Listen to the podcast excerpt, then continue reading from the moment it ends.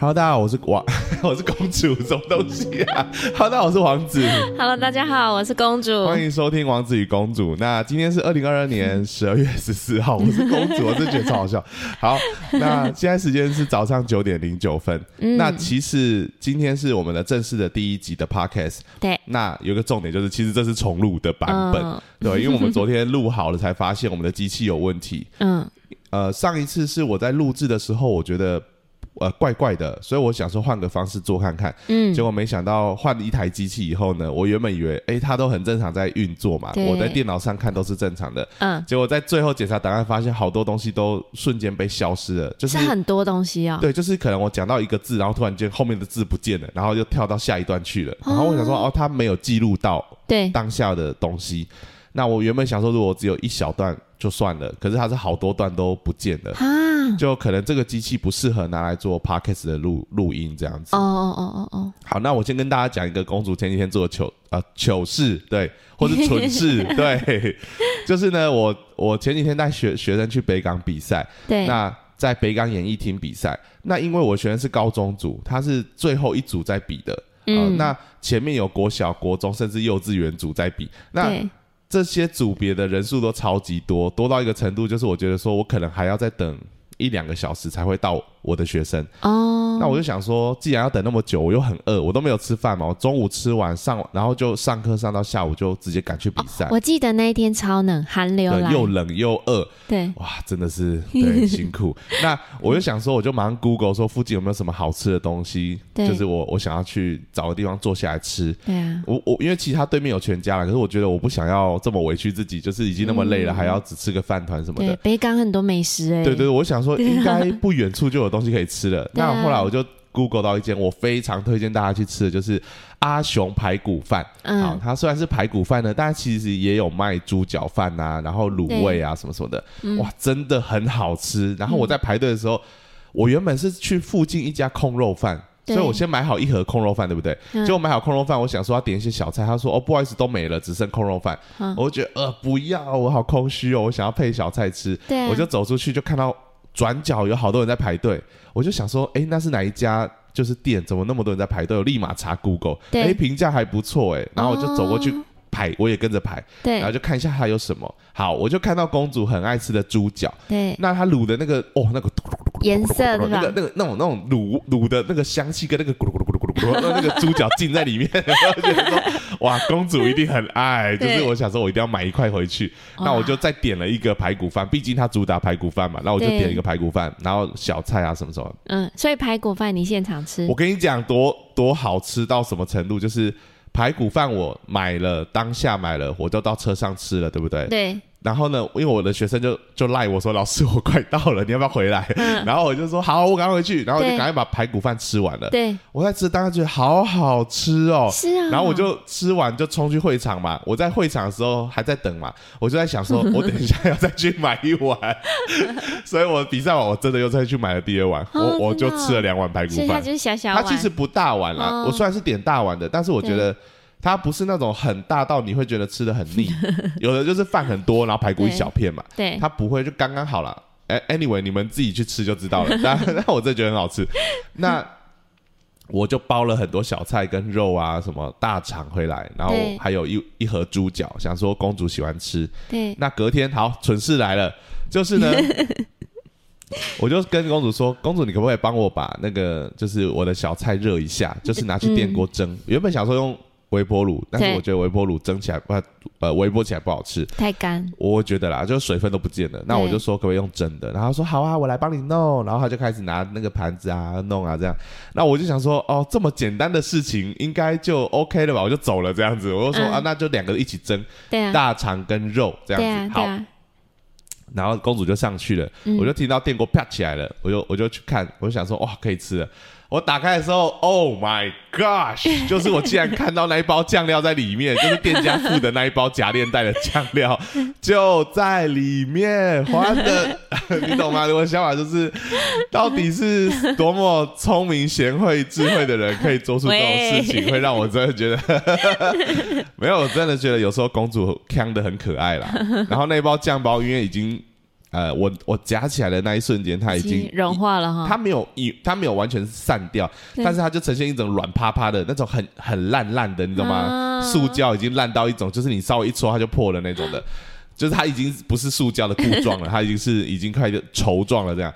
但是我又觉得好可惜，我我买回来了不吃很可惜，我就把附近就是有靠到那个夹链带的肉都挑掉。其实嗯我觉得这个做法只是避掉我们我自己的认为说我不会吃到塑化剂啊。对，那因为它其实它的酱料也都散出来了嘛，哦其实它就是带着塑化剂都散出来了。然后我想说，好了好了，呃，一天吃一天的塑化剂，或者吃一餐的塑化剂，应该剂量不会到那么大啦。所以我只想讲，就是有时候公主就是看起来真的很精明能干，很聪明，可是她这有时候会。做很多无厘头的事情 啊，那下次有超多的，包括呃，他会跟我说，哎、你把那个吹风机抽，呃，吹风机，哎、抽 吹风机关掉啊？抽风机吗？啊啊！我跟你讲哈，这个这个这个这就是我在交往的时候呢，有一次我在公主的宿舍，然后呢，大家知道那个小米的小风扇嘛？那种膝盖型有锂电池的小米小风扇啊。对对，你们如果有看录影在。呃呃，YouTube 看的话，你看得到我桌上就有一个那个电风扇。好，我因为他宿舍没有电扇，我就是买一个这个小小风扇吹着，就是很舒服。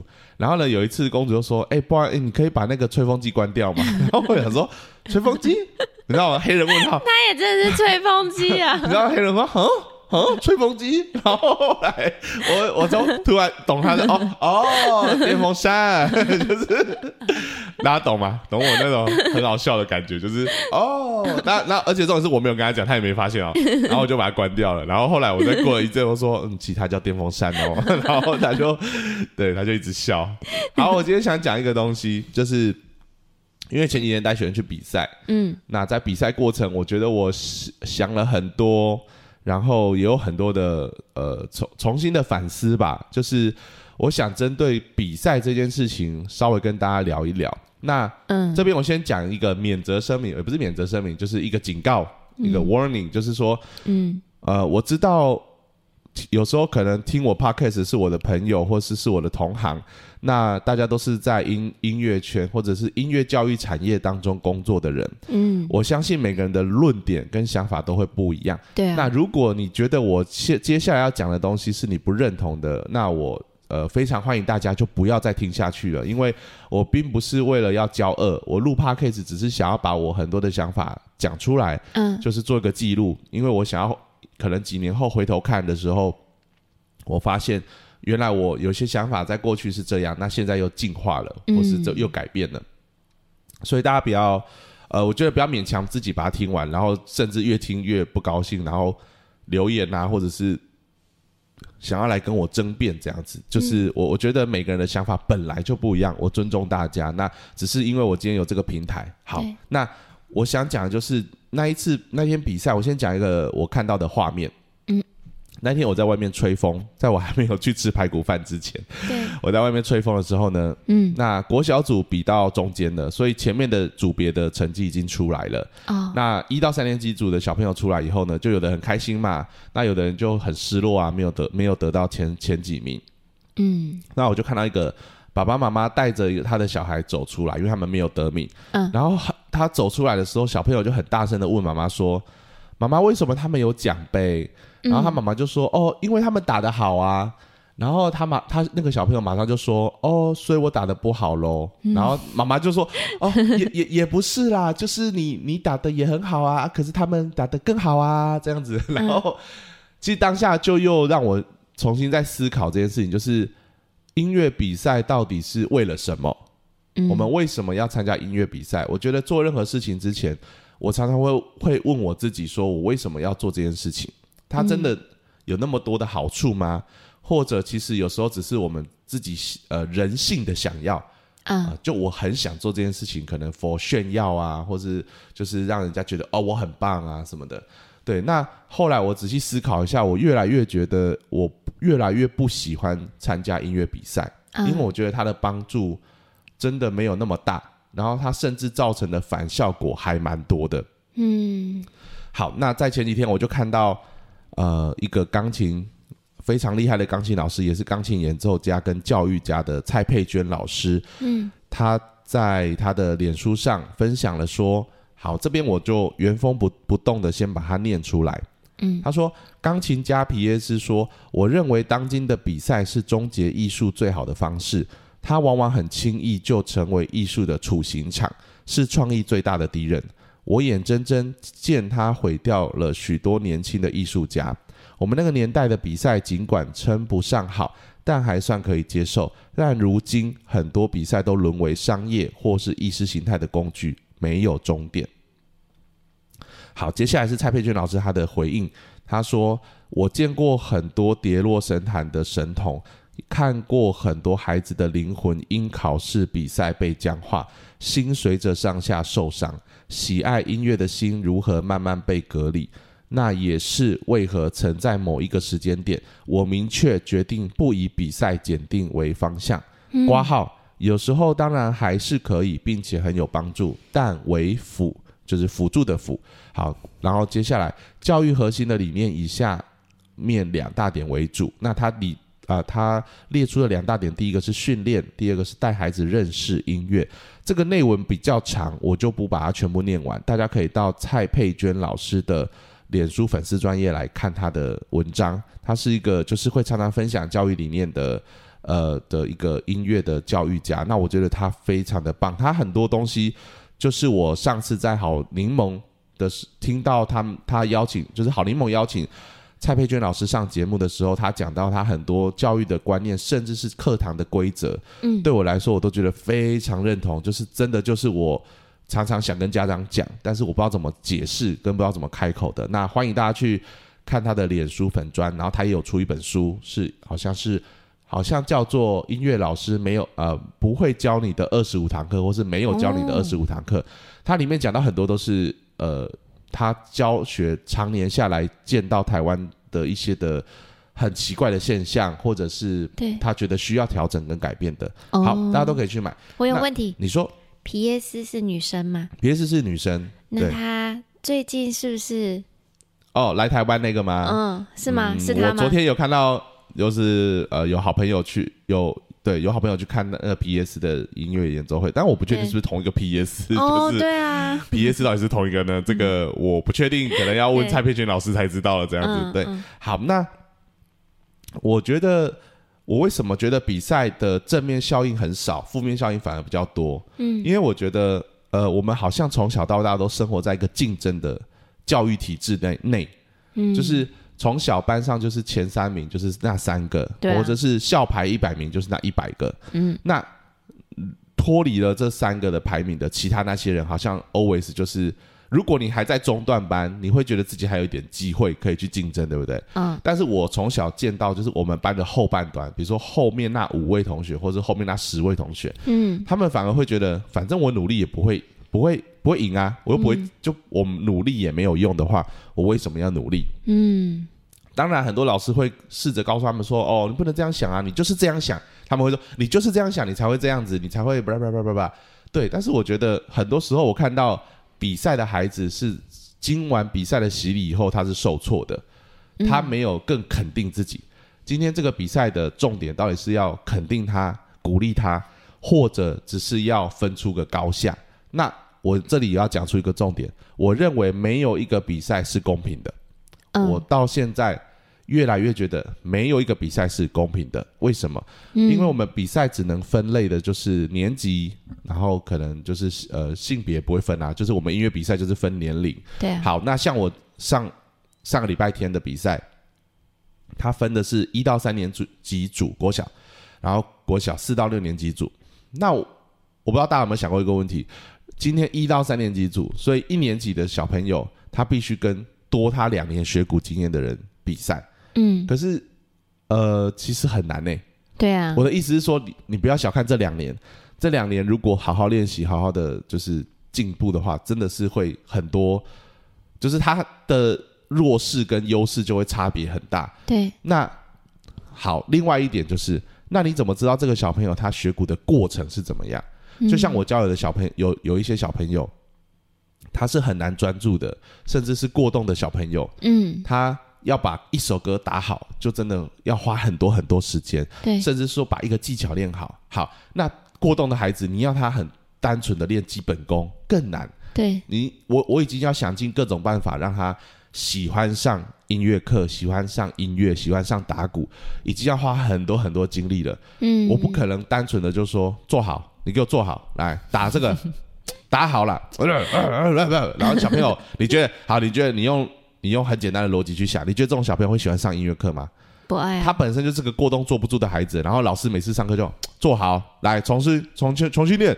上次教了那个的那个基呃基本技巧 A，然后开始啵啵啵啵，然后就叫他练，然后练了半个小时，哎，基本技巧 B 了，啵啵啵，然后然后然后然后他就觉得我每天来很像个机器人，都在做这些事情。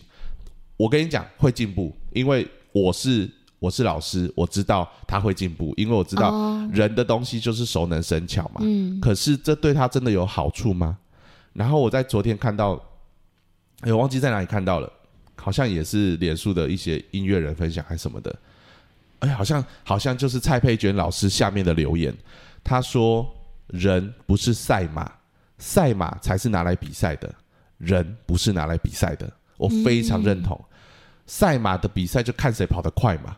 可是你有没有想过，赛马也不公平啊？它吃什么饲料，它的基因，嗯它的天分，这东西都没有办法被衡量，然后就把马拿来抓，然后就开始赛马这样子。嗯，对，那人更多的因素，把他的家家庭背景的教育方式，然后他的呃，他甚至是他在家里的排名，你知道吗？老二通常会比较没自信一点，因为老大通常就是最有自信的，他从小就是。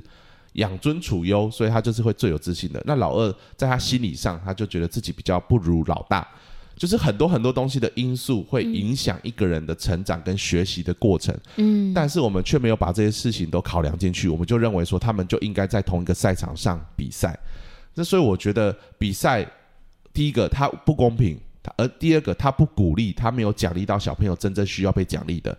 什么意思？嗯，就是我每次坐在下面看上面在比赛的小朋友，对，其实我在想一件事情、欸，可能有个小朋友他打歌很简单，嗯他可能就打那种很简单，咚大咚咚咚大，打一首慢歌，你知道吗？现在几乎能够赢的，我看大概都是速度不能太慢的歌，然后又有很多技巧跟变化，哦，然后又要拍子稳。对，不是说慢歌不会赢，我不能这么说，但是我看来比例上来说，大部分就是某一种，就是现在我已经一听就知道啊，那个那个大概前三名的，对啊、哦那个啊那个评审会喜欢，所以我们是在取悦评审嘛，就是不是在不是在肯定我们自己，我们只是想要取悦那三个或四个陌生人。那好像是哎，对对对，我的意思只是我的意思只是想讲说，这个小朋友即便他选的歌真的很简单，没有什么技巧可言，那有没有可能他其实也花很多时间练习？对啊，我我们社会要肯定的是努力练习的态度，还是技术？如果只是要技术，那第一个他有没有天分？真的，我遇过，我有个朋友，就是他是在德国留学嗯的小提琴演奏家，嗯回来了以后，你知道他讲什么吗？他是那种很认真、很认真的，从小在音乐班长大，很认真，然后出去去德国留学回来。对，他说：“呃，我我觉得我在德国，呃呃，懂了一件事情，就是真正有天分的人，你再怎么努力，你都很难追上他，哦，因为他也努力啊。天分的人也努力啊，对而他的努力可能可以事半功倍，而你的努力只能事倍功半，因为你没有他的天分，你没有他的耳朵，你没有他的那个 sense，你可以知道说，哦，我就是我觉得这就是天分。嗯，但是我们为什么要把不同天分的人拿到一个竞技场，然后比比赛？然后我回到刚刚我讲的，就是我们打给那四个、三个、三四个陌生人来听，嗯可是我就问我，就那天问我自己说，诶，好奇怪哦，比赛也是去打一首曲子，对不对？对然后也是打给陌生人听，对不对？嗯那我前阵子带学生去成果发表会。啊，也是打一首曲子，啊，也是打给陌生人听啊，就是这个本质上，大家懂不懂我意思？这本质上到底差在哪里？我真的还是想不通哎、如果今天只是要鼓励他、肯定他，那我宁愿带他去表演，嗯因为你台下的你表演给台下这些陌生的叔叔、哥哥、姨、阿姨、姐姐打打给他们看，他们都会好棒哦，然后给他掌、嗯。掌声鼓励。可是你打给三个评审，三个评审就在那边挑你的错误，比赛就是在挑错误啊，比赛就挑啊，这里拍子啊，他的拍子好像不够稳哦，啊，他律动感好像不够好哦，你懂吗？挑、嗯。挑这些东西来来评断嘛。可是你去表演的话，一样打一首歌，一样打给陌生人看，然后下面还是鼓励拍手，而且比赛比一场要花两千块，就一个人的报名费两千块，嗯嗯，然后我带他们去表演，一个人不用缴五百块，就是就是，我就觉得我可以花更少的资源、更少的钱，然后带他们去做一件我觉得正面效益更大的事情。好，为什么我这样说？我讲一个我的故事，就是我曾经，其实我从开始不喜欢比赛的是大概前几年疫情前，嗯疫情前我记得，哎，还是疫情疫情当中，我有点忘记了。Anyway，就是我带一个学生去比赛，然后呢，那一次呢，我的学生国中组拿到第一名，对，但是另外几个去的就共估了，就没有拿到名次。嗯那我就觉得说，嗯，当下呢，其实我应该也会开心啊，因为我至少拿到一个第一名啊，拍照的时候那奖杯很大只啊，就这样子。嗯但是其实我在看的是另外那个那两个没有得奖的兄弟，他们是一个兄弟。哦，我认识吗？然后你认识你认识，我不要讲是谁啊，那我大概知道是谁认识了就好了。这样，但是我就觉得我为他们感到不舍，对他们也打得很棒啊你。知道我真的觉得不舍，因为他们两个上课是最认真的，真的，嗯他们上课很认真在打。但是他们唯一的缺点，如果今天我是评审，我知道他们的缺点就是律动感没有很很有那个律动感，然后哦可能选的歌也不够复杂。对，但是我可以讲的，我拍胸脯保证，就是我是个老师，每一个礼拜我坐在他旁边看他在打鼓，我可以说他们两个真的是非常非常认真的在练习。嗯但是他们的天分的确没有比我另外那个拿第一名的多。哦，另外那个拿第一名的孩子，他是非常有天分的孩子，嗯，他的比赛曲好像是在前一个月才练完，哦，就是啊前一个月才开始练，然后就嗯。一个月把它练完了。因为我们常常，然后每次在比赛前呢，我就跟他会有争执，因为我就会说，好了，你要比赛了，你不要再这样子无厘头啊！就是上课有时候蛮就是无厘头的，就是有自己的个性这样子。对，然后我就为了要，我就我就会常常跟他起冲突，我就说，你都要比赛了，你还在那边给我，然后就骂他。对那你看哦，这个被我骂的，反而我觉得他很不认真。比不要说不要不说不认真，我纠正他比较没有好像全力这样子冲刺啊，把这个比赛当成很重要的一件事情。对，可是他打第一名，嗯那、，另外那两个比较没有天分的孩子，嗯他们很认真，对但是他们却没有办法，因为他们的可能呃本身的受限，对，他们达不到评审的要求。嗯，那你觉得我们要奖励的到底是谁？哦，我们到底应该肯定的是什么？如果只是因为天分，他有技术，他打得好，那他就被看见了。那另外两个就不被看见。那他这两个没有被看见，他们的心里面面想说：我努力也不会赢啊，嗯，那我干嘛努力？对，你可以跟他说：你不要这样想啦，下一次，下一次。可是我现在说不出这种话，因为我也不知道下一次你会不会赢啊。嗯，评审就不是我啊，就算是我，我也不能不公正啊，对不对？嗯反正就是我都不知道讲什么。然后呢，我跟你们讲，比赛场呢，每次结束我都会看到那种很有趣的画面，嗯，就是只要成绩一公布完了，你就看到那个拍照的老师就去那个那个背板那边拍照了嘛，就拿到奖杯了，然后就三就一群人在那边拍照，哇，好棒哦，哇，好棒哦，第三名哦，好棒，然后就一直讲嘛。你真的可以看到另外一群没有得奖的小朋友，他们眼神会这样子偷偷的看着那一群小朋友的奖杯，哦，他们很想要。嗯，其实你说他真的想要赢吗？不是，他只是在那个瞬间、那个氛围底下，他觉得他好像输了，他好像没有价值、不被肯定的那种感觉。我觉得那只是营造出一种感觉，然后他就觉得我好想要有一只哦，因为别人都拿了一个东西回去嘛，嗯，然后我没有，然后他就这样子看着，然后很落寞。然后我就看到另外那一群的小朋友很大群，你要想哦，二十个小朋友比赛，三个得名，他 表示会有十七个小朋友的老师、嗯。要想办法安慰这十七个小朋友的家长，家长，然后就看到他们就是在那边就会说啊、我觉得他打的很棒了啦，只是很可惜啊，什么什么的。哎，说真的，我现在讲不出这种话，因为我觉得我会说，我觉得他打的很棒，然后我我也不懂为什么他没有被得名，就是我真的不懂啊。对，然后我说，但是同样的别人也很棒。嗯，好，这就要带出我想讲的，为什么我们从小到大，全班或者是只要在一个团体里面，就是只能几个几个人很棒。你有没有发现我们的 ranking system，就是我们的排名的这个制度，我们总是认为他棒我就不棒，因为我没有他的那个名次头衔头衔，嗯，所以我们从小到大都觉得只要有人棒我就不棒。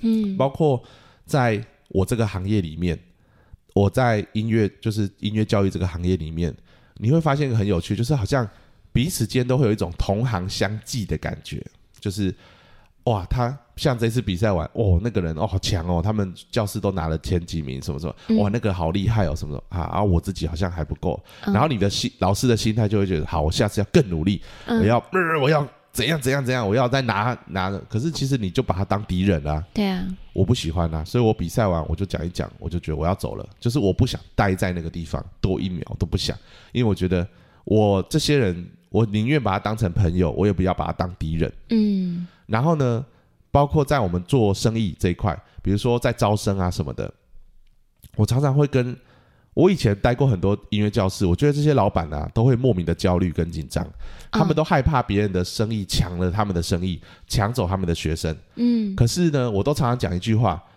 呃，比如说斗六市来讲好了，嗯，斗六市有大概一万人的人口，当然有些人可能没有住斗六，好，但我们就啊、不是一万人啊，十万人。嗯那有些人可能不住在这个城市，但是没有关系，我们抓一个基准就是十万人。嗯好，十万人的居民里面，难道国小到国中这个年龄层分布的人口嗯没有一到两万吗？好，我觉得有。那假设一万人好了，一万人里面你找不到有三十个人想来跟你学鼓吗？想来跟你学音乐吗？嗯，一万人里面的三十很少诶、对啊，很少哎，很少诶、今天就是很多家长其实他们都愿意栽培他们的孩子，嗯。只是你有没有让他们感受到你在带领他们的孩子当的过程当中，你让他们看见这个产业的价值在哪里？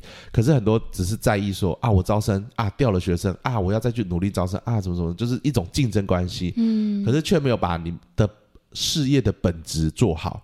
我们是教育吧，对啊就是其实我觉得我们算是教育服务业，啊，就是有一种 mix 的感觉，因为我呃，它并不是受义务教育，它只是一种花钱来享受一个教育的熏陶，嗯但是所以我们同时又兼顾一个服务业的一个另外一个面向。嗯，但是我想讲的就是，我们为什么都要跟别的教师竞争？这个我不懂，就是嗯这么多的人口里面，没有人来学这个，那不就很奇怪？对嗯同时，我就在反，我就我会反思，像以前我们那个年代，几乎小朋友都会去学钢琴，对啊，或或是吉他。哦呃，我觉得吉他是我爸爸那个世代，就是人手会有一把吉他。哦到我这个世代，就是都有去学钢琴。嗯嗯嗯可是到下到我现在出来教音乐的时候，很多人来学爵士鼓，嗯反而钢琴人口开始变少，吉他人口开始变少了。我不知道大家有没有去思考为什么？对啊，为什么？如果钢琴跟检呃，如果比赛跟检定这么好、这么有效的话，为什么人口会减少？如果比赛跟检定是有帮助的话，因为我跟你讲，我小时候学钢琴就是要检定，哦，对啊，对，然后呢，检定的不错，就是要去比赛，嗯只要你被选召，你要去比赛。如果这种所谓的竞争的的的的一种做法手法真的这么有效的话，那为什么现在学琴的人口在萎缩？或者说，为什么吉他这些东西，为什么这些人口都在萎缩？我、不要讲吉他，因为吉他比较没有检定这一块，没有、嗯有比赛了，但比较没有检定。我就光讲钢琴，我觉得它很多面向啦，这个我就今天先不要再探讨，改天真的可以讲一下我在音乐的琴房，就是我在暗场上，我真的在看到这些老师在教学上的的过程当中，我看到了一些东西。嗯我只能说，我现在的我现在的想法是，我只想单纯的让学生喜欢上音乐，热爱上音乐，真的是自己喜欢哦，不是被我逼的，不是被我嗯要求的，是他自己真的会喜欢。好，我讲一个例子。我我我我有一个很难专注的小朋友，他那时候来上课的时候呢，每次上一上就会很呛。大概几岁啊？他现在好像是小二，对他小二，哦小二，那他几岁跟你学啊？他好像是小一来的吧，反正我大哦大概跟我学了一年的，哦，对对对，一年，然后然后他就来的时候很强，就会 反正就是哦哎、然后你叫他打他就哦，然后这样呢，就是那种眼神涣散的在打，也什么？真的。然后我那时候就会很气嘛，就会想说你给我认真一点。可是呢，讲这个话也没有用啦，因为他还是会呃好。那直到前阵子，因为我要带学生去比啊、表演，对我，带学生去表演，嗯我就跟他妈妈讲说，诶，我觉得他也可以表演了，因为其实他这个过程当中，我们花了很多时间，他的故事真的可以讲很久，但是我花了很多时间，终于把他训练到他是啊，可以很专注的打鼓，而且是也蛮喜欢打鼓的。嗯，就是我我不是用我不是用骂的吼他，然后就是逼他这样子，不是不是，我就是引导他很多的方式啊，很多的方式。当然有原则性的东西，就是需要用念的啊，需要用讲的，用规范的。对，但是有另外一方面是真的是引导他陪伴他，我会我会告诉他说你做的很棒，你做的很好，我们下一个阶段怎么做怎么做。嗯嗯然后呢，我就跟妈妈说，诶，妈妈，我想要带他去去呃呃表表演。对，妈妈当然说哦，可是我爸他不敢呢。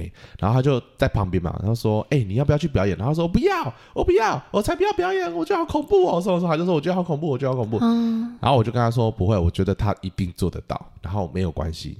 我我我跟你讲哦，我不再我不再勉强他，因为有的孩子我知道他真的会做不到，我就会说没关系，他下次再去表演。对可，是如果这个孩子我非常清楚知道他只是内心的心魔，好，我跟大家解释为什么他会这样子的反应，说我不要不要不要，因为这个孩子在学校成绩很不好，哦，他每一次跟人家比较都是最不好的那一个，嗯。他对自己非常没有自信。哦，所以他妈妈跟我说，他真的是从学鼓了以后，他开始慢慢的有自信。哇，但是他以前在学校，他所有几乎课功课什么都是摆烂的。因为我回到一个原点，今天人的本本能的想法就是啊，既然我做了又没差，那我干嘛做？我写功课又不会比较好啊，我还不是最后一名，我还不是最后那几名，我干嘛写？我干嘛累？后来我就觉得说。我就觉得说这个事情需要改变，就是我跟他说没关系，就是我们还是带他去表演，好，我们慢慢来。然后他他当然每次上课都很紧张，然后呢，后来到表演那一天的时候呢，我就看到他坐在那个椅子上的时候，就整个人就非常的紧张这样子，然后就很就是你会感觉到他整个人已经已经绷绷很紧了，对绷的超紧的，然后呢，他好像已经眼神有点涣散了这样，然后呢，他很害怕接下来要叫到他的名字，哦那后来真的就大概大概到快到他的时候，我就跟他说：“哎、要换你哦，你要准备了。”然后就越来越紧张，你就感觉他整个人就已经很紧张这样。但是上台了以后，我就陪在他旁边，我就帮他打，然后整首打完。然后上台前，我还跟大家介绍说：“这是这是我的学生，然后他以前是个真的很难专注的孩子。他嗯今天虽然表演的曲子蛮简单的，嗯但是呢，你们待会看他打，他其实是真的打得很好，很棒的这样子。嗯，然后那天表演完了，哇，他整个一瞬间，他我知道他整个在过程中是很紧张的，对，但是越打他就心里面越来越开心。为什么？因为嗯他看到下面的台下的观众是很开心的看着他的哦，啊不是在评论他，不是在对 judge 他的，对是很开心看着他的。然后他就越打越放松，越打越放松，直到打完的时候，他就整个松一口气了。嗯嗯嗯，啊他就终于结束了这样。然后呢，回去了以后呢，他妈妈就下周跟我讲说，他从回去以后呢，他妈妈把他 po 在脸书嘛，嗯，然后 po 了以后啦，那个小朋友就每天过去跟他说：“哎、妈妈啊，现在现在几个人看了？哎、妈妈啊，现在几个人按赞了？啊，谁留言 什么什么的？”然后妈妈就说：“哦，有啊，什么阿姨有留言啊，什么姑姑有留言什么什么的。”然后他就说：“耶，我好棒哦，我好棒哦。”然后嗯然后他接下来来上课，他就就又更开心，然后他就期待下一次再去表演。啊，好，你有发现差？别吗？表演跟比赛做的事情其实真的一样，对，我真的一样。除了我那天也跟家长讲说，你如果真的想要那个奖杯，我去帮你买啦。那个一支大概五百块左右就买得到了。如果你这么想要一支第一名什么的，我都可以帮你印啊。嗯，但但那个当然对你来说没意义嘛，对啊，因为竞争的竞争的本质就是你要你要踩下别人，你要把人家比下去，嗯，才会凸显你的价值。对，但回到我想讲的，为什么不能每个人每个人都棒？所以我在表演的过程，就如果我带学生去成果发表会，我每个学生我都会先介绍说，这个学生他在上课当中他的学习的状况是怎么样。嗯，所以不要用，不要单纯的用技术去评论评论一个人，不要单纯的用你今天看到他打这一首歌打得好不好。所以你有没有发现，以前我们考试啊，会有一种学生，就是只要一遇到考试就开始肚子痛，就生病感冒。哦，对，就是那种考试症候群，因为嗯一次定生死啊，嗯一次定生死，你没有你没有第二次的的选择，什么联考啊，以前那种联考就是一次定生死，嗯，所以你有没有发现，这个比这种竞争都是不公平的？今天如果那个人刚好发烧呢，对啊，然后刚好是联考，考不好，好像他一辈子 all you k 啊，这真的、啊，你不觉得很奇怪吗？嗯，应该是很客观公平的去判断这个孩子的全能的发展，但是我觉得呃，在台湾真的很难啊、很难啊。很难很难很难。那我我要讲的就是还有一个就是我们呃人的本质，就是你有没有发现人是一个很奇怪的生物？只要你给他框在一个群体里面，给他一个规范，给他一个竞争的关系，嗯人会很疯狂的竞争呢、很疯狂。哎、大家其实可能觉得没有什么很深的感受，你去想，我们现在每个各个产业都在竞争对啊，哦，什么？你现在打开新闻，什么台积电跟三星的竞争，哦，然后美国跟中国的竞争，然后什么贸易贸易啊、出口，那不就是在竞争吗？然后我们的竞争造成的是地球的资源不断的消耗，因为每年苹果跟三星、苹果跟 Android、iOS 跟 Android、iPhone 跟 Android 手机要不断的出新的东西，然后努力的开发新的东西，所以我们努力的每一年都要出一只新的手机。可是我像公主的 i 八 Plus 到现在还很好用啊，很好用啊。对啊，可是我们就一直要刺激消费者去买新的东西，嗯告诉他说你要换新的，你要换新的。对，然后呢，我们为什么要换新的手机？嗯，要竞争啊！哎，你拿 iPhone 哦，哦，你拿 i 十四哦，哦，好厉害哦，三。眼对啊，的，三眼的哇！我记得以前只有一只眼 一个眼睛变两只眼睛的那一瞬间，很多人都去换手机了。对因为一拿出去，哦哦啊，你是 i i 十一吗？好像 i 十一还是什么的。对，哇，你拿 i 十一哦，哇，你好好好好有钱哦，什么类似这样。然后小朋友以前我记得刚有智慧型手机的时候，小朋友是也不会有手机的。然后有有，然后到一个程度，就是开始 iPhone 啊什么都越来越现在小朋友是炫那个，手表，对我知道他们有那个手表，但是有段时间真的就是 iPhone，、啊就是只要你知道我去学校上课，只要我拿手机出来，因为有时候我需要查资料什么的，对我一拿起来，那时候因为我我其实只是我其实只拿 i 十一啦，对，但是我我在讲的这个时间点大概是 i 十二那时候，因为我是在 i 十二出的时候买 i 十一，因为我只、我觉得我只想省钱啊，i 十一很好用啊，嗯，我就买 i i 十一，然后我去学校上课的时候，学生一看到说，哦，老师你好有钱哦，你买 i 十一，你不觉得很好笑吗？就是大家已经被灌输、跟制约、跟洗脑说。这个东西叫做尊荣感，这个东西叫做优越感，这个东东西就是你比较好。可是坏，就是我要问的是，为什么今天 Android 能做的事情啊、i p h o n e 能做的事情，Android 都能做？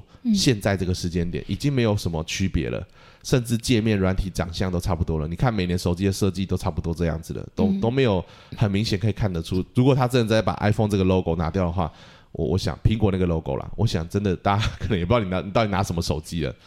对，所以我想说，人真的是一个很神奇的东西啊！就是只要我们有竞争的这个系统的时候，人就会疯狂的竞争，而且是用用尽各种资源跟方式要去拿到前前几名。那我想问大家，就是拿到前几名真的这么重要吗？真的有这么大的帮助吗？我们大家思考一下好不好？我那天跟公主讲说，你还记得我们以前有一个时间点，就是台湾很流行那个歌唱选秀节目，嗯，然后呢，我们最印象深刻就是萧敬腾跟杨宗纬。好，就这两个人是我们印象最深刻的。就只要有参与到那个年代的，大家都知道萧敬腾跟杨宗纬。对，但是我想问的是，星光大道就是这个星光帮，它不是只比一届吧？嗯，我记得他还比了好几届，好像比到不知道第十届还是第几届的时候，才慢慢的结束这个节目了。因为好像观众也看了就差不多了这样子。嗯嗯，那我想问的是，那后面那几届第一名呢？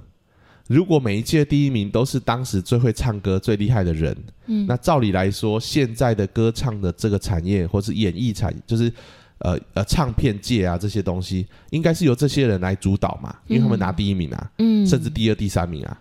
可是对啊。也没有啊，那么优秀也没有啊。选出来了，对啊，现在流行的反而是抖音啊，黑桃 A A A A，我的对啊，啊，就是这种这种朗朗上口的曲子，反而是最流行的，或是你说五月天，或者一啊五月天可能已经是人家的现在觉得老了啦，嗯，因为是我们的这一辈的了。就是后期出来这些红红起来的歌手，真的都是比赛选秀节目出来的吗？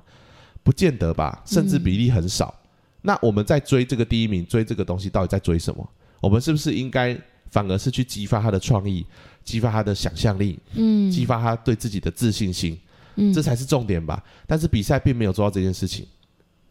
然后我再讲一个比赛的缺点，比赛为什么说并没有真的那么好？还有一个重点，有人会说不会啊，拿到奖项的人，他们就对自己有个肯定啊，有一个鼓励啊。我跟你讲错了，曾经有一个实验呢，找来了一群喜欢画画的小朋友。嗯这一群喜欢画画的小朋友，他是那种不用大人讲，他们就会自己无聊有就是有事有空的时候就会拿一张纸出来画。对，那这实验人员他们就把这条小朋友分成两组，对照组跟实验组。那对照组就不管他喽，就让他继续画画，都不用介入他。但是实验组呢，他们开始在每一次他们画完画之后，给他一个糖果，给他一个东西，嗯说：“哇，你画的好棒哦！”好，就这样。然后呢，每一次哦画完，他就跟他说：“给哎、这个给你，你画的好棒哦，叔叔给你一个糖果。”嗯日复一日，日一日复一日之后呢，在有一天某个时间点，突然实验人员在这些小朋友画完画之后，不再给他们任何奖励，也不口头上的肯定他们，就是画完就说哦，画完了，哦，好，谢谢，就这样，请他们离开了。然后小朋友就开始觉得，嗯，好像没那么开心了，然后就开始哦这些原本喜欢画画的小朋友，就渐渐不不喜欢画画了。他们渐渐不喜欢画画这个东西了。嗯但是对照组这些原本就喜欢画画的，然后没有经过任何介入的小朋友呢，干涉的小朋友，嗯嗯，他们依旧喜欢画画。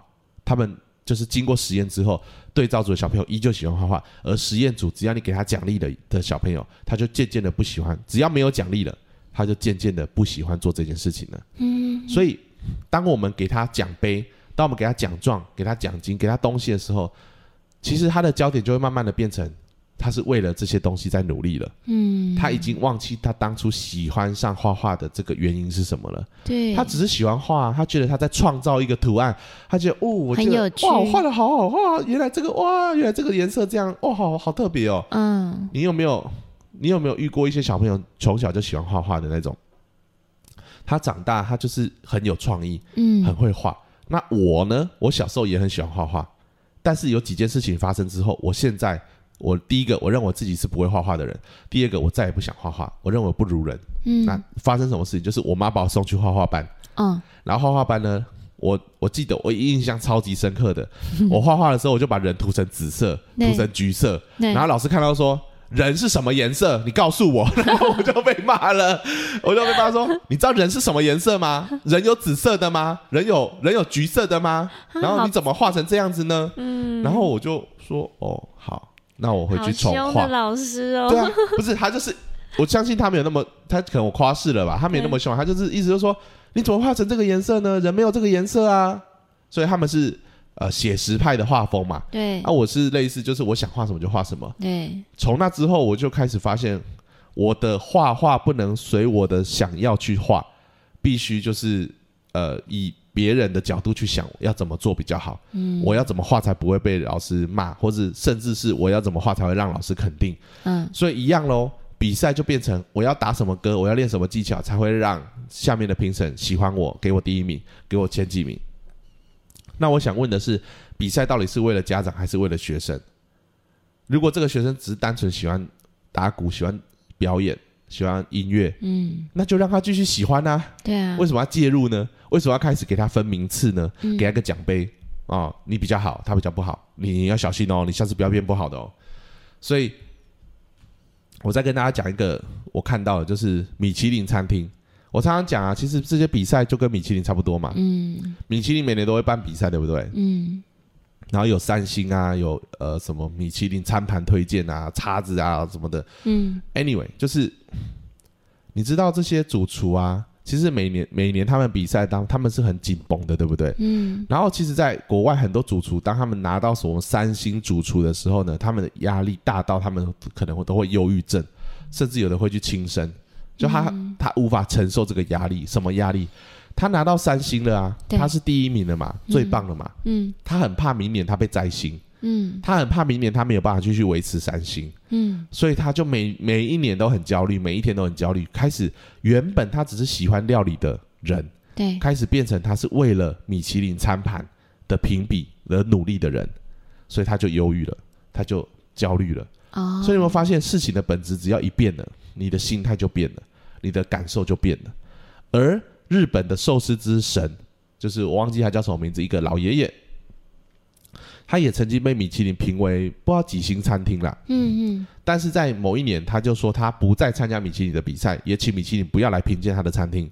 为什么？因为他说为了符合米其林的规定，已经影响到他他做这件事情的本质。嗯这个寿司之神他说他只是很喜欢站在那个台前，对，然后捏寿司给他下面的那个下面的这些的客人，然后然后他们他看到客人在享用他精心设计的这个，他说他的设计是有他的原则的哦，哦，他会有前他前面是出什么鱼，中间出什么鱼，后面出什么鱼，这个油脂的分布跟当天的鱼种，它是有经过它的设计跟巧思的。嗯而为什么这些巧思要被评分？嗯 然后呢，大家在想一件事情，大家在想一件事情，米其林评审的人有比这些厨师厉害吗？肯定没有，肯定没有嘛，这些厨师才是真厉害的人嘛。啊那为什么这些不厉害的人可以去评这些厉害的人？嗯他们只是出一张嘴啊，就是吃一次，然后就说嗯这个不错啊，嗯那个啊那个服务也不错，那就开始比评分了。嗯，所以你不觉得很荒谬吗？这些没有很厉害的人在评论着这些真正热爱这些事情而且很厉害的人，嗯然后他们可以给他一个枷锁，告诉他说：“哦，你下次再加油哦，你今天啊、这次表今年表现表现的不错，我给你三星哦，明年继续加油哦，明年会再来一次啊，不知道会给你什么什么星，你不觉得荒谬吗？所以。我都觉得这个世界很多东西很荒谬，就我不知道在大家是为什么要做这件事情。那我想讲，我想再分享，不好意思，今天可能因为我想讲的东西比较多啦，所以公主可能比较哦，不会，没关系啊，插不上话这样子。我想讲一个渔夫的故事，这个故事应该大家也都听过吧？就是有一个渔夫坐在海边发呆，然后他就看着海边啊，享受那个海鸥哦哦哦，然后在海上嘘，然后呼，没有音响要给大家画面 这样子，然后就看晒着太阳啊，然后下午好像是下午时分就晒着太阳这样。嗯这时候一个富豪走过来，就看着这个渔夫坐在那边发，就是发懒散的、休闲的在那边发呆，这样，放空。嗯，他就说：“你在干嘛？天都还没黑，你怎么不去工作呢？不努力呢嗯嗯，？”然后那个渔夫就转过来跟他说：“我努力要干嘛？”然后他说：“你要努力去钓鱼啊！你努力去钓鱼，你就可以买一艘自己的渔船啊。”然后渔夫就说：“那我买一艘自己的渔船要干嘛？”他说：“你买一艘渔船，你就可以捕更多的鱼，你就可以再去买更多的渔场渔渔船，然后就可以成立自自己的渔船的公司，就是捕鱼公司，然后去卖渔货啊，又有更多的钱进来啦。然后他说：“哦，我卖更多的渔货，更多的钱进来要干嘛？”他说：“你可以上市啊，上柜啊，就是你的公司可以上市，然后募资啊，变成一个全所全全全球的连锁企业啊，然后嗯。你就更赚更多的钱啊，成为一个什么，比如说呃福福呃福斯福什么富豪排行榜啊那种福布斯排行榜里面的一员啊什么的。”嗯，然后说：“哦，那我成为那里面的一员要干嘛？”他说：“那时候你就可以很悠哉的享受你的人生啊，然后你就可以坐的地方发呆，享受你的人人的你的你的辉煌的产业啊，你的成功的事迹什么什么。他说：“啊，我现在就已经在享受啦、所以我现在已经坐在这里发呆，享受人生了、我为什么要努力这些？所以会不会有时候我们绕了一圈？就是我的意思只是说。”我们做这些事情，很多时候有时只有时候只是别人告诉我说：“哎、你要这样啊，你要比赛啊，你要检定啊，你要干嘛？你要干嘛？你要干嘛？你要拼啊，你要怎样？你要这样？那那为了什么？就是不，我现在不是鼓励大家都不要做事，都很慵懒的。我只是想说，我们做一件事情的本质到底是什么？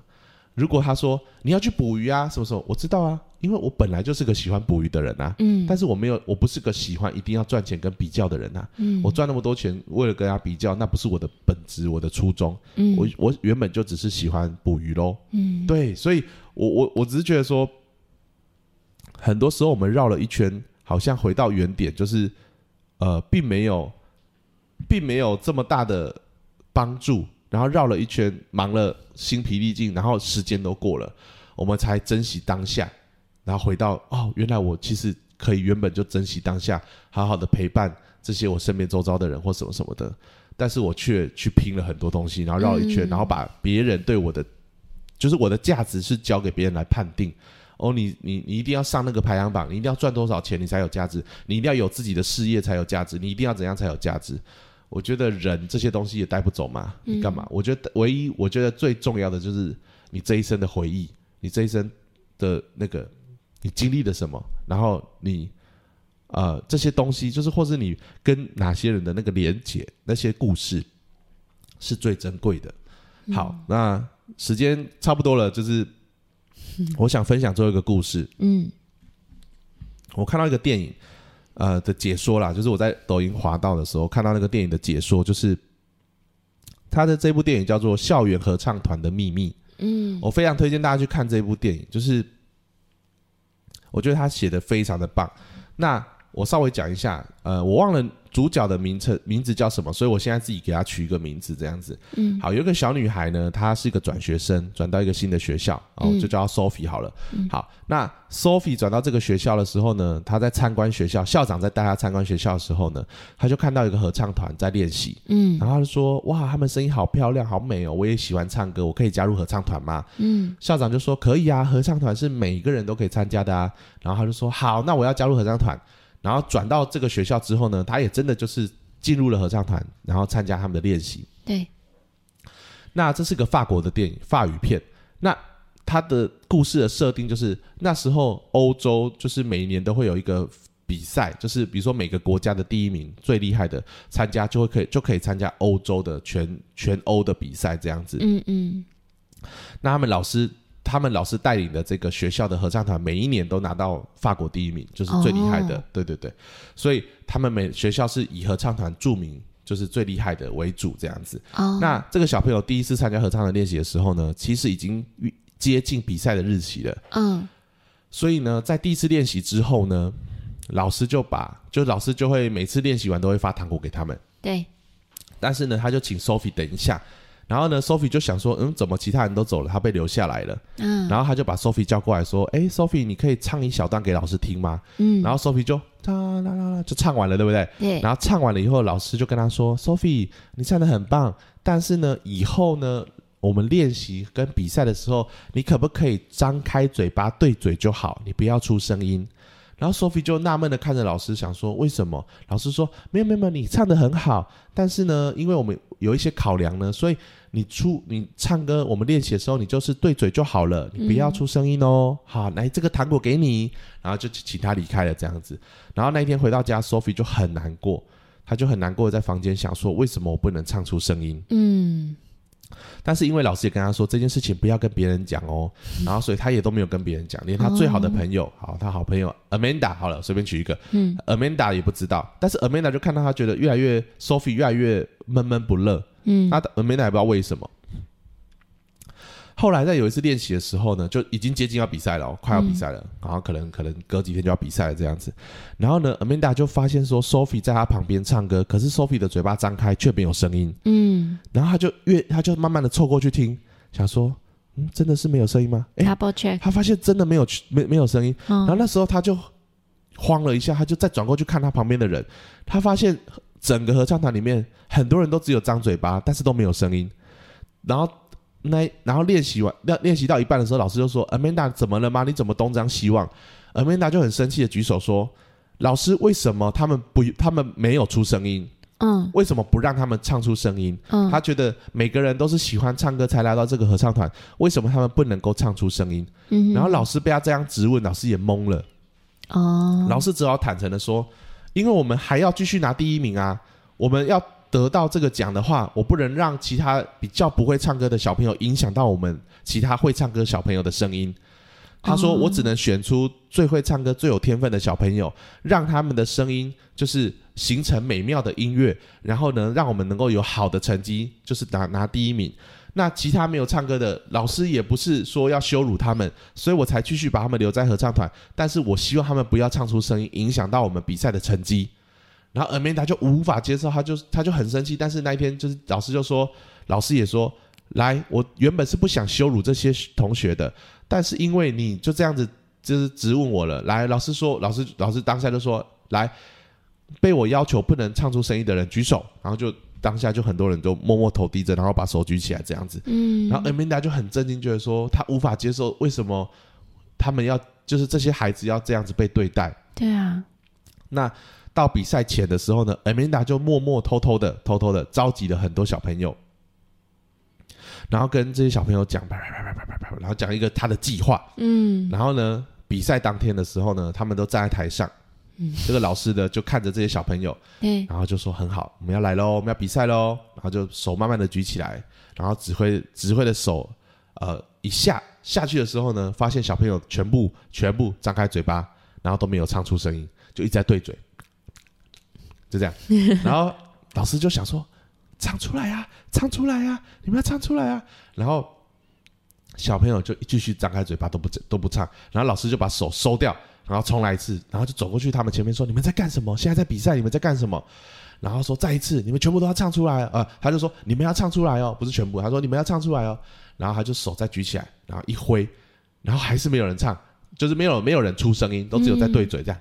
他他这样哦，我这样没有声音啊，应该是没有声音的。好，那没有声音，对不对？对。老师就很生气，然后就觉得天哪，太羞辱我了！我这场比赛一定会输，这样子，老师就气愤的离开了舞台，这样子。嗯。老师一离一离开舞台，这时候 Amanda 就开始唱歌了，然后他一唱，所有的小朋友就开始跟着唱。然后呢，最后最后好像他们也是拿到第一名还是怎么样的，我有点忘记了。我其实希望导演不要设定他们拿第一名啊，我觉得。应该要鼓励的就是说，真正喜欢音乐的人不用在乎那个名次。当然，有时候电影都希望有个完美的结局，所以就会给第一名这样子。但我想讲的就是，其实小朋友他单纯都是喜欢上某个东西，而大人喜欢的是要有一个证明，我的小朋友比你优秀，我的小朋友是最棒的，我的小朋友是怎么样的？那就又回到我想讲的，就是为什么一定只能有几个人很棒？为什么不能大家都很棒？比如说。我的小朋友，有的人是很认真练习，他的态度很棒；有的人是很有天分，他的天分很棒。嗯，有的人是他虽然可能也没有很认真练习，也没有很怎样，但是他每次来的时候都很贴心。像我的小朋友真的哦，他都会跟妈妈说：“妈妈，老师都没有吃东西，你要记得帮老师准备个东西，小小点心什么的。”然后来的时候拿给我。然后我就觉得他的贴心很棒，嗯，然后有的小朋友他就是可能他会永远记得老师可能曾经跟他讲过什么什么的，他的那种记忆力或是他的那种记得的能力很棒，对，也就是每个人都很棒啊，只是棒的地方不一样啊，对。但是我们今天比赛就是必须把某一个特质、某一个技术拿出来比，而不是把其他东西拿出来比。嗯，好，最后要结束之前，我讲一个我大学的老师曾经跟我讲过一件事情，嗯。他说：“其实这个社会当中有很多事情是不能被量化的，嗯，但是人们很喜欢拿来量化，嗯，比如说艺术，艺术这个产业呢，就是完全没办法被量化，但是为了大家要能够有分出高下，就还是拿出来量化，比如说，呃，印象派的画风跟写实派的画风。”大家就是硬要拿来比，那怎么比呢？就是说，哦，哎，这个在那个拍卖会拍多少钱呢？哎，那个拍卖会拍多少钱呢？我们回头去想，梵谷或者是就是那些呃呃以前那些艺术家，他们在创作创作的时候，难道他的出发点是说，哦，我要来画一幅画，以后可以拍好几亿，有吗？应该不是吧？他这他在画那一幅画的当下在想什么？他在想星空。他在想十岁，嗯，他在想的是这些东西，或是那个达芬奇嘛，达的都达达文西还是我，就是画出那个 画出那个那个蒙娜丽莎那个是谁啊？达文西，达文西吧。哦，哎，大家大家如果你看我们两个就是呆呆的，如果 如果我们讲错，大家在下面可以跟我们讲一下到底是谁这样。对啊，所以我的意思只是说，呃。当下他在作画的过程，他没有在想以后可以画可以卖多少钱，嗯，以后可以怎样可以怎样，没有，他当下只是想把他心中的画面画出来，只是只是后面的人喜欢量化，然后我们用很多的手段跟方式想要分出一个高下，嗯，但是说实在，达文西或者是。